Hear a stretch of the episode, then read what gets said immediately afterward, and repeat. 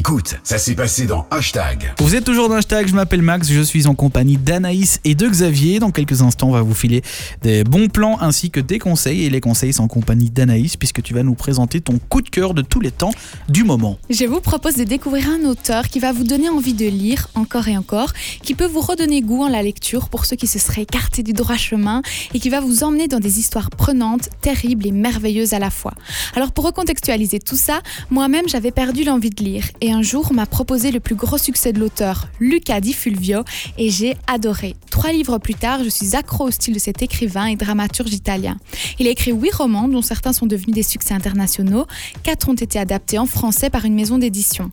Le premier, c'est Le Gang des rêves, celui qui m'a permis d'avoir un gros coup de cœur pour l'auteur. En fait, on suit l'histoire de Christmas, le fils d'une Italienne. Il est né d'un viol. Il essaie de s'en sortir comme il peut dans un New York des années 1920. Il vient des quartiers pauvres. Sa maman est devenue prostituée par la force des choses. Il va petit à petit se trouver un métier, une passion pour la radio. Alors pour la parenthèse qui est sympa, c'est qu'on va suivre son projet de créer une radio clandestine pour raconter ses histoires sur les gangs des quartiers. Mais il n'y a pas que ça, ça c'est vraiment un petit moment dans l'histoire. En même temps, il rencontre une riche juive dont il va lier son destin. Il y a une magnifique histoire d'amour et c'est aussi un livre très cru avec toute la violence et les vices que vous pouvez imaginer à cette époque. Alors toutes les histoires de Di Fulvio, elles se passent dans des époques différentes avec des contextes économiques et sociaux particulièrement difficiles. On suit leurs aventures malgré les énormes épreuves que les héros doivent supporter il y a toujours une histoire d'amour qui permet au personnage principal de se raccrocher à quelque chose. Par exemple, dans le premier, c'est un Italien avec une juive, donc dans New York des années 1920. Le second, Les enfants de Venise, c'est entre un orphelin et une juive en 1515. Le troisième, entre une paysanne et un souverain dans le royaume de Saxe en 1407. Et le dernier que j'ai pas encore lu, c'est en Argentine en 1912. Donc comme ça, vous voyez un petit peu le style d'époque et d'année. Enfin, c'est la même chose, hein, mais le style d'année et euh, de lieu. Un autre que j'ai adoré, c'est Le Soleil des rebelles. Il est très cru. L'histoire, elle se déroule dans le royaume de Saxe en 1407. J'ai l'impression que c'est le plus difficile à lire, mais il est très très prenant. On suit le récit du prince héritier Marcus II qui doit fuir et se cacher pour survivre après que sa famille soit massacrée sous ses yeux. Il apprend la dure vie de paysan et devient rebelle en grandissant pour peut-être reprendre son royaume. Alors il y a du sang, des larmes et une histoire d'amour avec un grand A. Il permet également d'en savoir plus sur la construction de l'Europe et je vais vous lire un petit passage du début du livre pour que vous imaginiez un peu l'univers. Mère, murmura l'enfant. Le chef des bandits saisit la princesse par le bras pour la montrer au prince. Il déchira sa robe, dénuda ses seins, les palpa.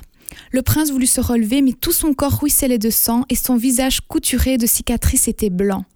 Autour de lui, les bandits riaient. Le prince porta alors la main au poignard à sa ceinture et d'un geste vif le lança à sa femme. La princesse attrapa le couteau et fixa son mari sans un mot. Leurs yeux se parlaient, tout avait disparu, il n'y avait plus de vacarme autour d'eux. Elle n'hésita pas un instant et plongea la lame dans son cœur. Lentement, elle s'affaissa, sans lâcher son bébé mort, ni détacher son regard de celui de son mari, jusqu'à ce que la vie s'éteigne dans ses pupilles. Comme ça, vous avez une petite idée d'un passage peut-être un peu difficile, mais il y a aussi d'autres choses un peu plus tournées autour de la mort, de l'amour, pardon. il y a la mort et il y a l'amour, il y a les deux. C'est pas la hein. même chose. Mais il y a les deux, c'est ça. Ce sont vraiment des romans feuilletons qui réussissent à vous tenir jusqu'au bout, alors qu'il y a parfois près de 1000 pages. Donc je vous conseille Ouais. vraiment de découvrir Lucas Di Fulvio. Il y en a pour tout le monde. hein. Moi, je suis peut-être plus dans l'histoire d'amour, d'autres ont envie de connaître le côté historique, d'autres les choses plus trash. Il y en a pour tous. Ça te donne envie, Max? Ben, moi, le, le premier que tu as donné avec l'histoire justement de la radio, il m'a l'air plutôt sympa. Donc, euh, Le gang des rêves, ouais. Le gang des rêves, pourquoi pas le lire, oui. Alors, plus tard dans cette émission, on va vous demander si vous aimez lire. On fait un petit sondage autour de ça. Mais là, tout de suite, euh, je sais que certains autour de cette table, c'est pas trop leur truc. Hein, Xavier, t'aimes lire? Mais j'aime euh, lire, mais pas, euh, pas, pas tout le temps, ni, euh, ni certains livres. Et par exemple, le dernier livre que j'ai lu, allez, vous allez dire, bah oui, c'est- toi. C'est euh, le livre de Louis Baudin sur euh, la météo, en fait. Euh, c'est caractéristique. Donc oui, toi, tu vas choisir un livre pour apprendre des choses. Parfois pour apprendre et parfois pour lire, euh, lire un, un livre romantisme, tout simplement. Alors moi, ben, j'ai quelques petits conseils à vous donner pour ceux qui ont un petit peu du mal à ouvrir des bouquins comme Xavier. Ben, vous posez des questions. Pourquoi vous voulez lire? Vos objectifs, ils sont-ils d'apprendre de nouvelles choses, de vous divertir? Alors créez un bon coin de lecture. C'est important d'être au calme, bien éclairé et confortable. Ça sert à rien de lire dans de mauvaises conditions. Prenez du temps aussi pour ça. Réservez-vous spécialement un moment dans la journée. Sinon, vous, bah, vous trouverez vite autre chose à faire.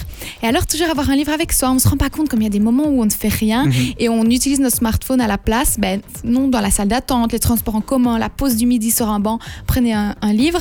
Et alors, suivez les auteurs. Par exemple, comme moi, j'ai aimé Lucas Dufulvio, ben, j'ai choisi de continuer à, à suivre d'autres livres de cet auteur-là, puisque forcément, c'est que j'aime le style. Et alors, recevoir des conseils de pro, et ça, tu nous en parleras, Max, plus tard, parce que c'est pas mal d'être conseillé dans ces lectures. C'est pas toujours facile de trouver un bon livre, et euh, c'est bien d'être conseillé pour ça. Ah bah voilà, merci beaucoup pour cette découverte Anaïs. On va encore découvrir des choses dans quelques instants. On va peut-être donner envie à Xavier de se remettre à, à lire tout doucement comme moi je l'ai fait. Je vais vous expliquer parce que moi avant, les seuls trucs que je lisais c'était euh, les livres scolaires qu'on vous donne euh, à lire en français par Ou c'est exemple. obligé, c'est difficile. Oui, c'est ça. Alors là, bon, c'était un petit peu compliqué. J'ai, j'ai plus trop aimé lire. Et puis, il y a eu un changement, on va dire, euh, euh, dans, dans, dans ce que j'aimais bien faire. Et du coup, je me suis remis à lire. On va en parler dans quelques instants. Super.